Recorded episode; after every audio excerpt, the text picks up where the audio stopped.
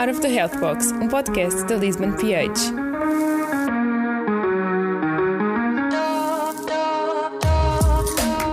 Olá a todos, bem-vindos a mais um episódio do uh, Out of the Health Box, um podcast da Listen PH. Uh, hoje connosco temos o Dr. Felipe Souza, uh, licenciado em Ciências da Nutrição pela Faculdade de Ciências da Nutrição e Alimentação da Universidade de Porto um, e é também atu atualmente nutricionista no UFC Shakhtar e trabalha também no Clube de Vizela sendo que também foi nutricionista do, no Clube Desportivo das Aves. Olá, Filipe. Um, se calhar aqui começando, já que tens um trabalho bastante uh, ligado aqui ao futebol, qual é que é o papel de um nutricionista no futebol? Bom dia, bom dia a todos e bom dia a quem nos está, a quem nos está a ouvir. Um, primeiro, eu quero começar por dizer que hum, eu estou ligado ao futebol desde, desde sempre e além de ter sido, além de ter sido jogador ainda continuar a ser jogador de futebol, eu tenho essa, essa felicidade de poder fazer, de poder fazer as duas coisas. E após realmente eu me ter licenciado, comecei logo a trabalhar ligado ao, ao futebol profissional. E porquê é, que, porquê é que eu quis sempre fazer nutrição no futebol? Porque eu acho que se eu começar por falar um, de porquê é que eu quis fazer nutrição do, do futebol, vocês vão perceber qual é que é o papel do nutricionista de futebol. É porque realmente desde cedo que, que nós, desportistas, conseguimos perceber que realmente a alimentação está muito ligada à forma como nós conseguimos uh, impactar a nossa, a, nossa, a nossa performance e a nossa recuperação. Um, e por isso, uma das áreas que, que sempre me motivou uh, de forma paralela uh, aqui à, à preparação física foi sempre, foi sempre a nutrição. Porque se nós vimos que há realmente três pilares uh, bem assentes no trabalho complementar do, do, do jogador, seja a parte do treino, de potenciar as capacidades físicas, seja a parte do descanso e depois a parte da, da alimentação, realmente faz todo, faz todo sentido uh, haver nutricionistas no futebol, haver nutricionistas no, no desporto. Uh, e por isso o meu papel atualmente é ajudar os atletas realmente a um, otimizarem a sua, a sua performance.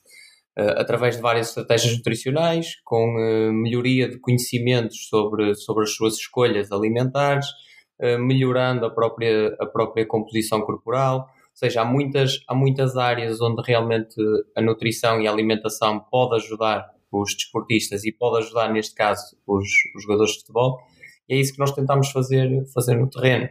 É melhorar este, este conhecimento dos, dos, dos jogadores, dessa forma ajudá-los um, a fazer melhores escolhas para que realmente possam melhorar a sua performance ao longo do tempo, que possam até eventualmente prevenir, prevenir lesões, melhorar a sua recuperação e sentirem-se muito mais capazes.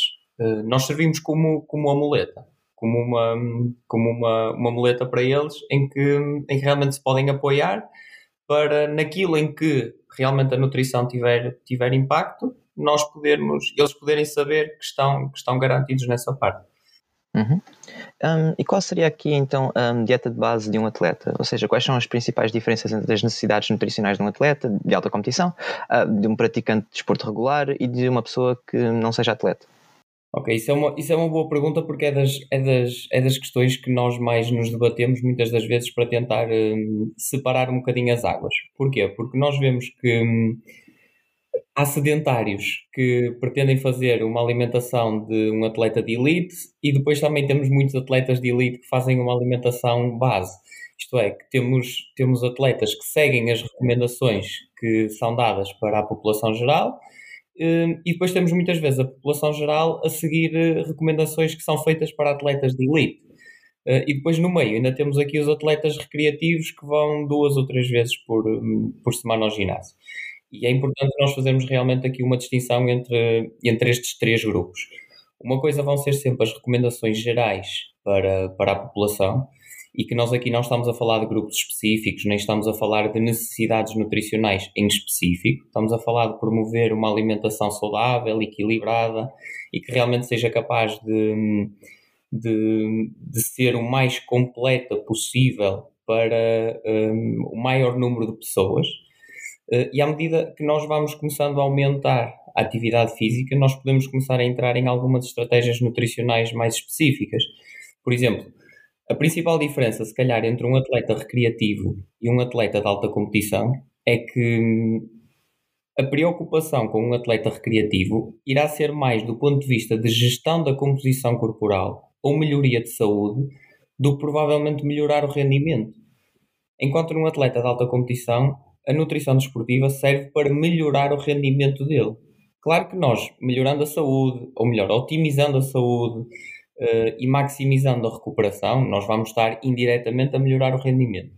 Mas a principal recuperação, a principal preocupação num atleta recreativo, muitas das vezes é só por questões de saúde e de otimizar a composição corporal.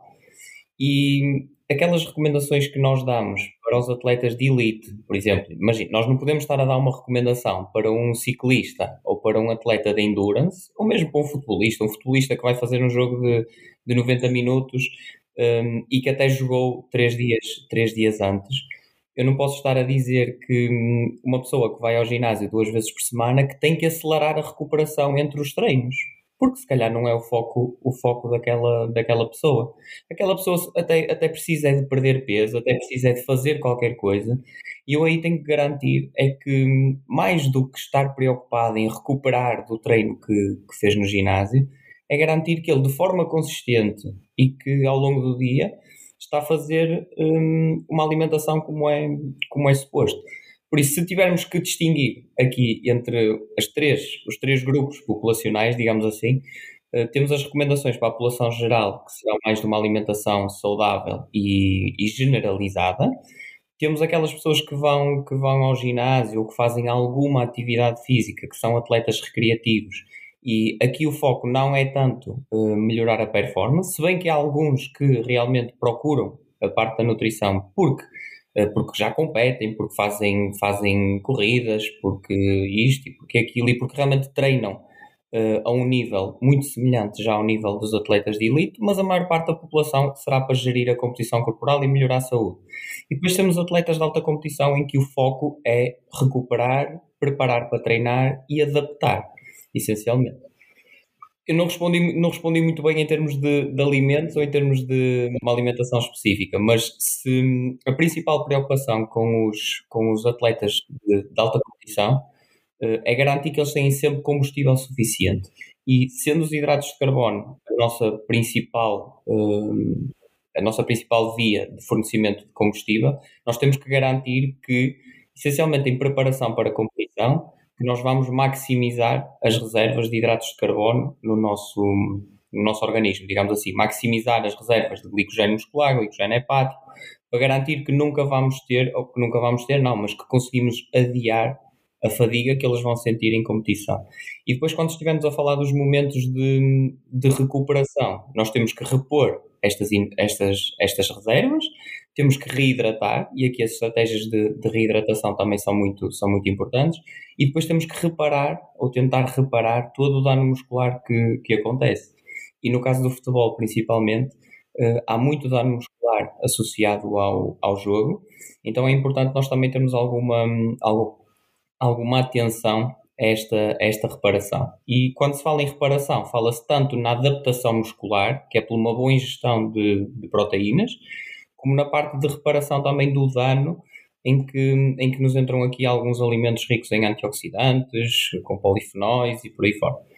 Hum, na alimentação do atleta mais recreativo, hum, o principal foco será, a maior parte das vezes, hum, controlar muito bem a energia que eles estão a ingerir ao longo do dia, garantir que está de acordo com o objetivo deles, e não só naquele dia, mas essencialmente na média das semanas e ao longo do tempo. Porque se o objetivo for perder peso, um, o mais importante aqui vai ser nós garantirmos que, primeiro, aquela pessoa vai aderir uh, ao plano alimentar por nós proposto, ou às mudanças alimentares que nós vamos propor, e aí as estratégias serão mais de promover adesão uh, a um padrão alimentar que consigamos respeitar aquele orçamento energético que nós temos para aquela pessoa, garantindo sempre que na maior parte do tempo vamos fazer escolhas, escolhas saudáveis. E aqui, mais uma vez, fazemos o transfer para hum, a população geral, porque hum, querem atletas de elite, querem atletas recreativos, nós temos que ter sempre a base da alimentação saudável e das recomendações para a população em geral. Agora, temos que ter atenção é que realmente os atletas, à medida que vão hum, frequentando cada vez mais, ou vão tendo cada vez mais atividade física, as suas necessidades vão, vão aumentando. Essencialmente, as necessidades energéticas e necessidades de hidratos de carbono e necessidades de, de proteínas. Vitaminas e minerais, há algumas que realmente hum, nós temos que ter em atenção e que podem realmente estar, estar aumentadas, mas nesse caso, ou nesses casos, convém nós realmente termos mais dados para, hum, para poder depois eventualmente entrar, entrar por aí. Portanto, aqui num, num, num pós a prática desportiva, assim a um nível de competição ou até num nível recreativo, exigiria uma, uma adaptação aqui da dieta de base. Hum, sim, se estivermos a falar de um atleta de alta competição em que tem um jogo passado 72 horas ou que, no, no meu caso, estamos a falar de nutrição no futebol, por exemplo, temos um atleta que jogou no domingo e que depois que tem que jogar na quarta-feira e que depois que volta a jogar uh, no domingo, aqui a recuperação assume um papel, um papel ponderante. E o que nós queremos é maximizar esta recuperação, acelerando ao máximo a reposição energética e garantindo, como eu estava a dizer anteriormente, que aquele atleta que vamos conseguir também reparar aquele dano uh, ocorrido no, no, no, jogo. E como é que nós podemos pensar nisto? Geralmente é assim que eu tento educar os, os meus atletas. O repor acaba por ser muito semelhante à preparação para a competição. Ou seja, quando nós estamos a preparar, nós estamos a tentar aumentar a ingestão de hidratos de carbono. Aumentamos esta ingestão de hidratos de carbono porque eles vão realmente esgotar estas reservas de hidratos de carbono. Se eles esgotaram estas reservas de hidratos de carbono, o que nós vamos querer vai ser repô-las o mais rapidamente possível. E aqui, realmente, quando nós temos menos tempo para recuperar, convém, logo no final, de, neste caso, logo no final do jogo, nós começarmos logo esta, esta reposição. E se estivermos a falar de, de desportos, até como o ciclismo, onde no dia a seguir já têm novamente um, que competir, digamos assim, aqui ainda assume um papel mais, mais preponderante a reposição energética o mais rápido possível e de forma realmente hum, consistente. Enquanto nos atletas, nos atletas recreativos, hum, aqui, aqui a parte de, de recuperação já, já será mais para otimizar a composição corporal e estaremos se calhar mais a falar na parte da otimização de, de por exemplo, da ingestão de, de, proteína, no fracionamento da ingestão proteica, para a maximização da síntese de proteína muscular e não tanto para hum, reposição de, de energia. Porque provavelmente quem foi, quem foi ao ginásio numa terça-feira e só vai treinar na sexta-feira, ou eventualmente no sábado, não vai ter fadiga naquele treino por causa do treino de, de terça-feira. Até porque muitas das vezes treinam grupos musculares diferentes. E mesmo que tenha fadiga, uh, como o foco não é performance, não haverá aqui grande, não haverá aqui grande problema, digamos assim. Por isso eu acho que não faz tanto sentido em alguns atletas recreativos, em alguns, estarmos a ter uma preocupação excessiva com a, com a recuperação após o exercício. Então, ah, houve um ponto em que tocaste anteriormente um, que, que, se prendia precisamente com como é que se faz a gestão, a gestão da, da, da composição corporal e que estratégias é que então são utilizadas neste sentido? Ok, em, para a gestão da composição corporal, mais uma vez nós temos que dividir aqui um, entre os atletas de elite e os atletas recreativos. Porquê? Porque nos atletas recreativos nós podemos uh, fazer gestão da composição corporal uh, em qualquer altura do ano, em qualquer altura, porque eles não têm época competitiva nem época não competitiva. Uh, por isso nós podemos fazer esta gestão da composição corporal em qualquer, em qualquer altura.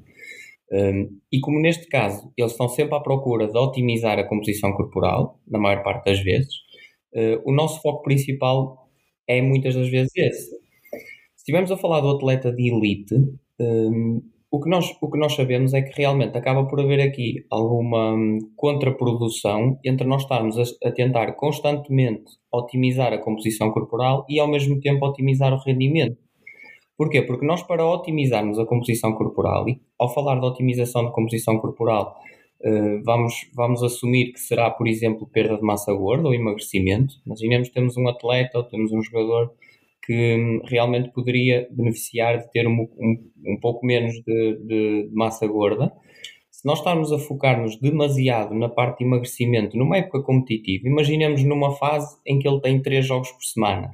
eu aqui já não, já não posso estar preocupado em gerir a composição corporal. Porquê? Porque para haver emagrecimento e para haver perda de massa gorda, eu vou ter que controlar o valor energético e a ingestão energética daquele atleta. Quando eu digo controlar, é em termos de, de restrição. E isso vai ser uma das coisas que o vai prejudicar em termos de recuperação e em termos de, de rendimento depois no, no jogo e de rendimento na competição. E este é muitas das vezes o trabalho que é difícil de fazer com os atletas, porque hum, eles focam-se demasiado, demasiado na melhoria da composição corporal e há alturas em que o foco não é melhorar a composição corporal, o foco é rendimento, o foco é performance. E no caso do futebol, por exemplo, nós temos muito poucas oportunidades para realmente hum, fazer grandes mudanças na composição corporal. Eh, as grandes mudanças na composição corporal ou as, as, as, alterações mais marcadas, as mais marcadas, estamos a falar de alterações significativas, ok? Deverão ser feitas sempre ou no período uh, fora de competição, mas isso aí os atletas nunca o fazem, estamos a falar de período de férias e poucos são os atletas que, que tentam realmente controlar a composição corporal nas férias. Eh, mas será no período de, de pré-época, em que eles têm aproximadamente 4 a 6 semanas para se preparar para a, para, para a competição, e aí realmente nesse período, nós fazendo uma primeira avaliação no momento de chegada, um, nós conseguimos um, induzir aqui algumas alterações que podem ser mais ou menos significativas, mas se há, se há altura em que nós realmente podemos apostar na melhoria da composição corporal, são esses períodos. Claro que depois, durante a época, nós vamos conseguir sempre fazer ligeiras, um, ligeiros ajustes e se estivermos a falar de um atleta até que está, que está lesionado, aí nós vamos estar mais preocupados até com a própria gestão da composição corporal, no sentido de promover que não há, ou, ou, ou no sentido de promover, um, de tentar minimizar a perda de massa muscular. Aqui já nem será só pela questão de, de massa gorda, mas estamos também a falar da, da questão de, de, massa muscular. Um, e de forma resumida, será mais ou menos esta, será, será mais ou menos estas as, as diferenças entre, entre a gestão de composição corporal que deve ser feita. Uma das coisas que eu gosto sempre de fazer uh, são avaliações contínuas da composição corporal e com alguma frequência Porquê? Porque permite-nos precisamente perceber aquilo que eu, que eu estava a dizer, que é a ingestão energética do atleta. Porque se nós, tiver, se nós detectarmos que um atleta, uh, como aumentou uh, a carga de jogos naquela altura, nas avaliações da composição corporal teve um, um, um decréscimo marcado na, na, sua, na, sua, na sua massa gorda, significa que ele esteve em alguma restrição energética. Então, uma das próximas estratégias para um período semelhante àquele será realmente falar com aquele atleta para que ele não baixe a ingestão energética, que muitas das vezes não baixa, só como aumentou o gasto de forma marcada, então aqui nós podemos ter uma, uma abordagem mais específica para promover o aumento da, ingestão energética naquele atleta. Por isso, as avaliações da composição corporal não servem só para, para ver quem é que está com mais massa gorda ou com menos massa gorda, só para ver, servem-nos para avaliar esta, esta ingestão energética também ao longo do tempo e para avaliar o impacto das mudanças que, quer as cargas de treino, quer um, aquele plano alimentar ou aquela orientação alimentar que o atleta está, está a seguir ao longo do tempo. Uhum. E tocaste também num ponto, um, nós tínhamos aqui para falar, que era precisamente um, o as estratégias que devem ser, as estratégias nutricionais que devem ser tomadas em situações de lesão e reabilitação. Quais, quais é que são as particularidades destas situações? A principal preocupação que nós devemos ter um, quando um atleta se lesiona, primeiro é perceber também qual é que é o grau de lesão. Se estivermos a falar de, de, de uma lesão que implique realmente que o atleta esteja imobilizado durante muito tempo, a nossa primeira preocupação nessa fase vai ser tentar minimizar a perda de massa muscular. E uma das coisas mais importantes do nutricionista é realmente perceber qual é que poderá ser o aporte energético ideal, sendo que não há sempre um ideal e estamos sempre a falar de, de estimativas, mas para aquele atleta naquele período. Porque não adianta só eu estar preocupado com alguns suplementos ou estar preocupado com eventualmente só a parte da, da proteína na alimentação do atleta lesionado, se eu não tiver uma atenção especial uh, à energia ingerida, porque nós vamos precisar de energia para realmente começar um, a regenerar. Eventualmente, se estivermos a falar de uma lesão muscular, se estivermos a falar de uma lesão ligamentar ou até uma própria, uma própria fratura, por isso nós vamos precisar de energia também neste processo. Uh, e muitas das vezes até nós temos atletas que estão a usar um, canadianas que precisam de se apoiar e ainda têm um gasto, um gasto energético também significativo para a locomoção, são coisas que nós não nos podemos esquecer. Depois começamos a entrar na parte de reabilitação. E nesta parte de reabilitação, mais uma vez, vai ser importante nós percebermos a diferença no, no gasto energético do atleta, eh, de que forma é que nós podemos também adaptar este, esta ingestão energética àquele gasto. Um, e depois aqui vão sempre aparecer alguns, alguns suplementos que são falados para, para a parte da, da lesão, mas ainda é assim uma área que há alguma, alguma dúvida e que, e que paira sempre aqui alguma incerteza quanto à utilização deles. Há dois suplementos que, que, que, me parece que continuam a fazer sentido mesmo no período de lesão, que será, por exemplo, a, creatina e eventualmente os suplementos proteicos, se servirem para complementar uh, a ingestão proteica habitual. E depois há alguns suplementos que começam a ser falados uh, para a lesão, como um, os ácidos gordos ômega 3, como o próprio colagênio hidrolisado. Um, mas depende também da própria fase de lesão e do tipo de lesão que o atleta teve. Na parte de reabilitação, entram aqui alguns de forma mais específica, por exemplo, o colagênio será mais na parte até de, de reabilitação e depende também do tipo de, do tipo de lesão. Um, e a partir do momento em que ele começa a ser integrado, aí nós podemos. Um, uma, uma, coisa que me, que me estava a falhar de, de, de, vos falar é também a parte da ingestão de hidratos de carbono. Porquê? Porque se nós temos um atleta que está numa fase de, de, de imobilização, nós não precisamos de uma ingestão tão elevada de, de, hidratos de carbono, mas nós precisamos de energia. Por isso, nós temos que chegar ali a um valor que realmente hum, bata, bata certo. A partir do momento em que o atleta começa a ser reintegrado, aí nós voltamos a subir de forma, de forma gradual a ingestão, a ingestão de hidratos de carbono. Mas a minha mensagem uh, para atletas lesionados, digamos assim, ou da nutrição da lesão, será sempre controlar da forma, que, da forma, do, da forma melhor possível uh, a ingestão energética, fazer um bom fracionamento depois na ingestão proteica ao longo do dia, termos a certeza que realmente estamos a ingerir uma boa quantidade de, de, de, proteínas para evitar ou para minimizar a perda de massa muscular, porque ela vai sempre ocorrer se estamos imobilizados. A suplementação com creatina poderá, poderá, fazer, poderá fazer sentido. E depois um, a parte do colagênio e a parte do ômega 3 vai depender também das doses e dos timings, uh, mas é algo que também ainda está assim, naquele vai que não vai, que, que não há assim tanta certeza para, para a sua recomendação e principalmente das próprias, das próprias, das próprias doses também. Portanto, uma área ainda um bocadinho cinzenta.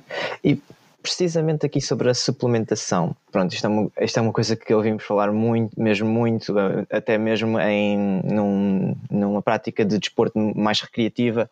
Um, quais, é, um, quais é que são assim, qual é, é a necessidade de haver suplementação, nomeadamente com proteínas, uh, nas, nas, diferentes vertentes de prática de desporto, ou seja, se uma vertente mais de alta competição ou se numa vertente mais recreativa, um, e como é que deve ser feita a recomendação para esta suplementação?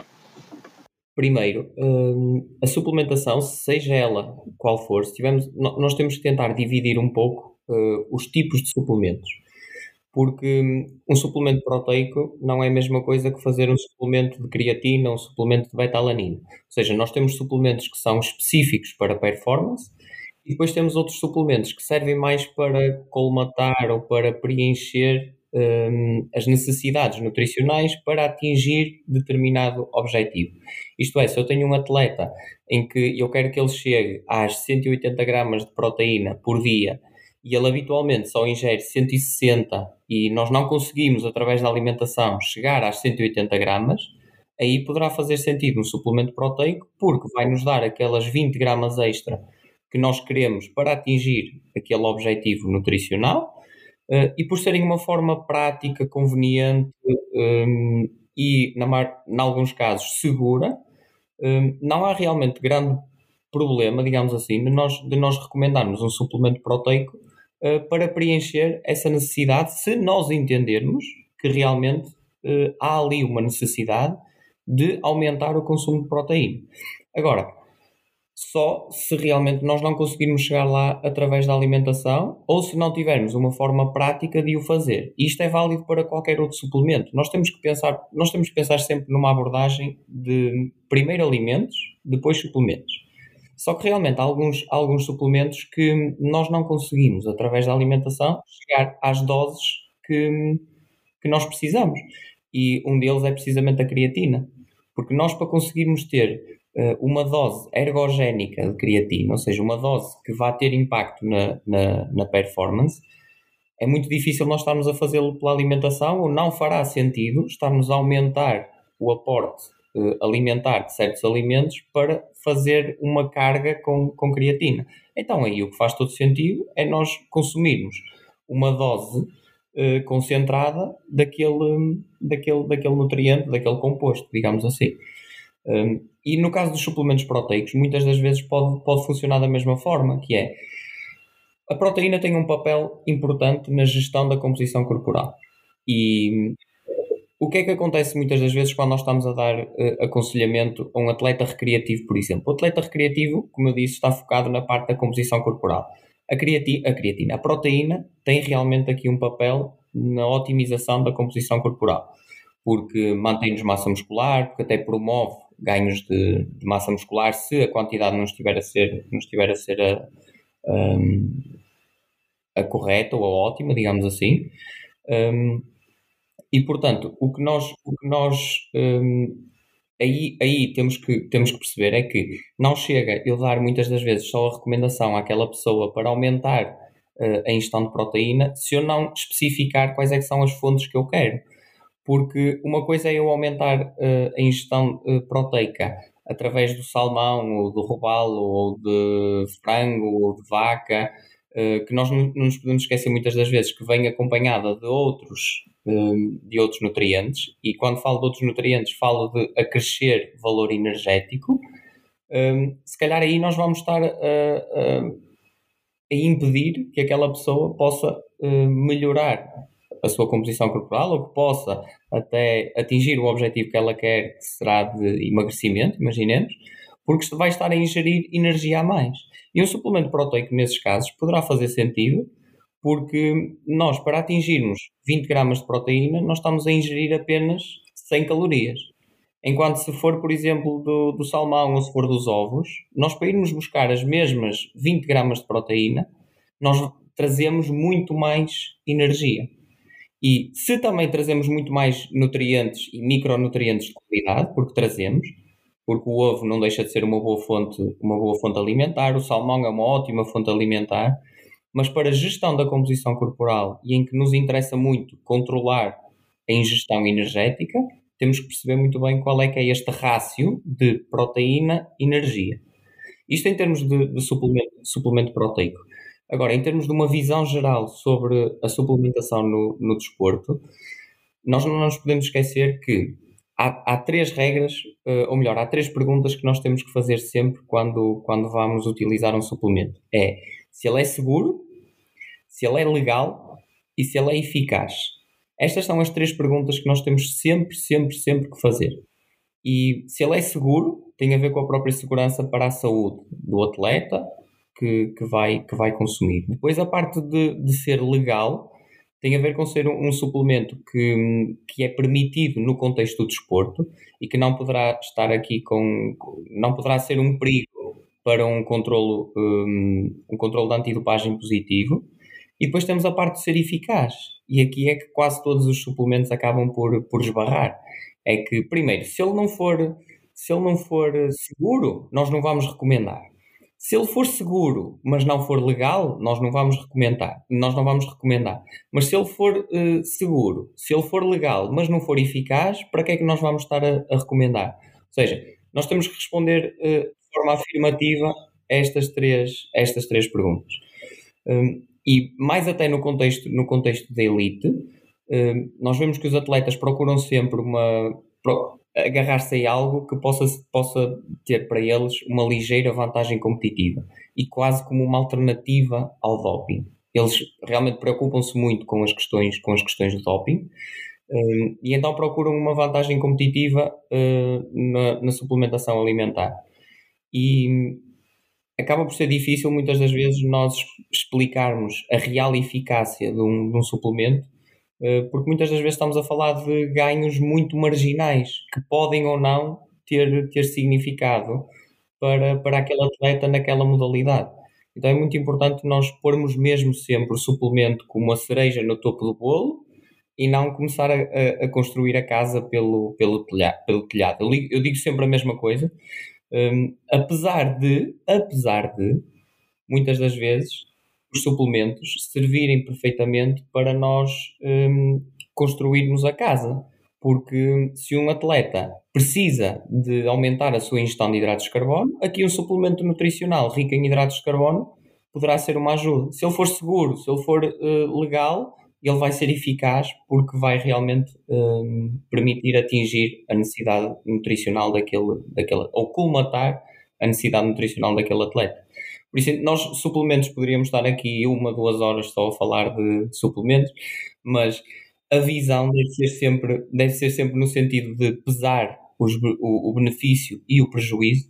Uh, há uma árvore de decisão muito grande que nós devemos realmente seguir antes de recomendar um suplemento nutricional, uh, seja a quem for. Se estivermos a falar de suplementos nutricionais para atletas recreativos, aqui eventualmente uh, proteína e creatina, e depois temos mais aqueles suplementos que eh, já são quase suplementos médicos uh, e não tanto só suplementos uh, alimentares ou suplementos nutricionais. Estivemos a falar eventualmente de, de ômega 3, sem ingestão de, de peixe, principalmente peixe gordo não for ótima, uh, um suplemento multivitamínico se o padrão alimentar não for adequado, ou seja, isto, mas isto já vai ser de forma muito específica e não de forma generalizada.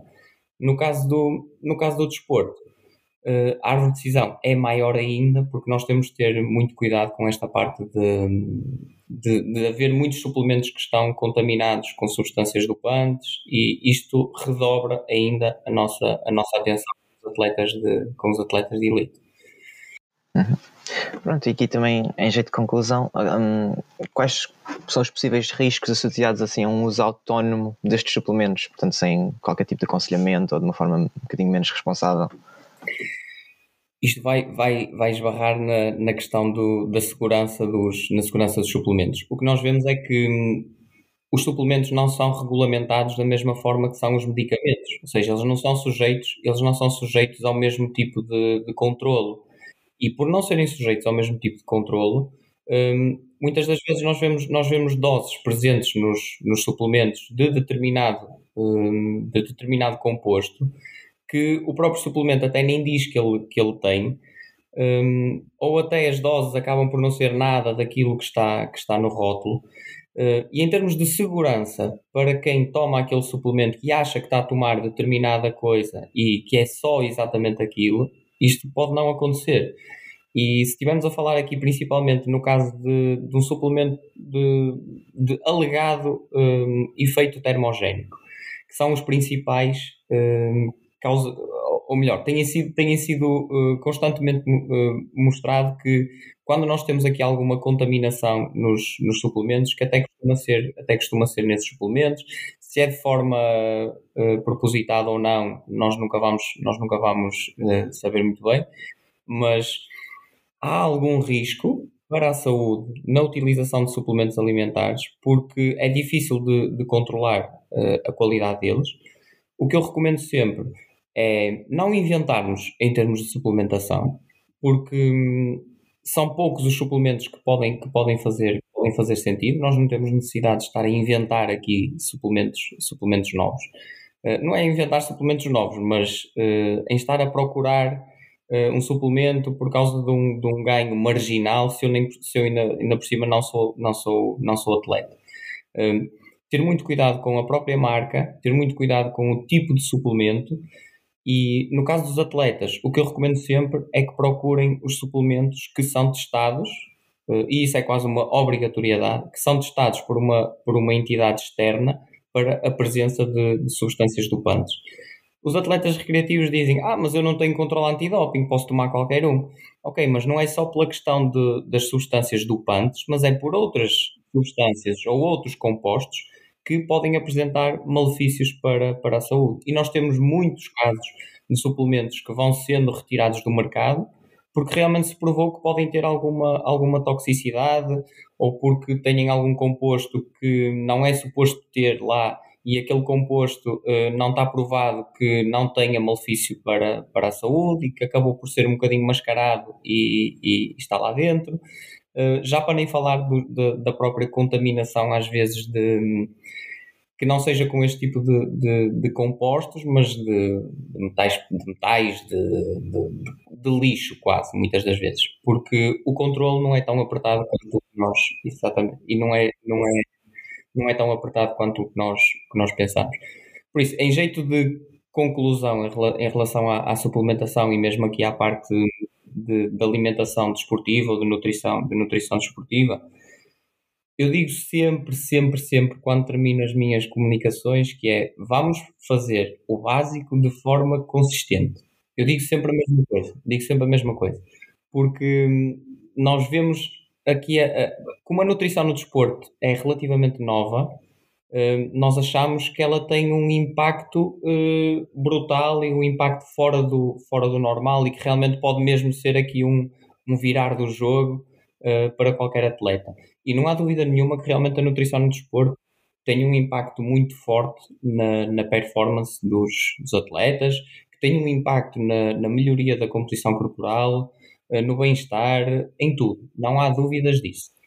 Mas nós não podemos sobrevalorizar todas as áreas uh, ou todas as partes ligadas à nutrição no desporto. Ou seja, não é porque a nutrição no desporto tem uh, um papel determinante em determinada modalidade que ou que aquele suplemento faz sentido para aquela modalidade que depois uh, a Dona Rosa que faz hidroginástica tem que tomar também aquele, aquele suplemento seja, é importante nós fazermos sempre aqui alguma, alguma distinção nestas, nestas coisas. E não procurar, não procurar um, a nutrição e a suplementação como forma de corrigir, um, como corrigir algo, mas sim procurar sempre um, um padrão alimentar que eu consiga cumprir de forma consistente, que o faça bem feito e depois sim com pequenos ajustes, seja com uh, estratégias nutricionais específicas, seja com uh, a suplementação, aí nós vamos sim fazer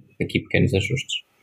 Nessa nota, damos assim por concluído o nosso episódio. Obrigado, Filipe, pela tua presença. Acho que tiramos aqui conclusões super importantes sobre a nutrição no desporto e obrigado. Muito obrigado pelo convite e espero que tenha, que tenha ajudado a esclarecer aqui algumas, algumas questões sobre isto. Vitamina pH, a nossa dica de saúde. A minha mensagem é de mantermos um padrão alimentar consistente, saudável e equilibrado. E quando precisarmos de otimizar algumas estratégias mais específicas, procurem, por favor, um nutricionista ligado ao desporto e com experiência em nutrição desportiva.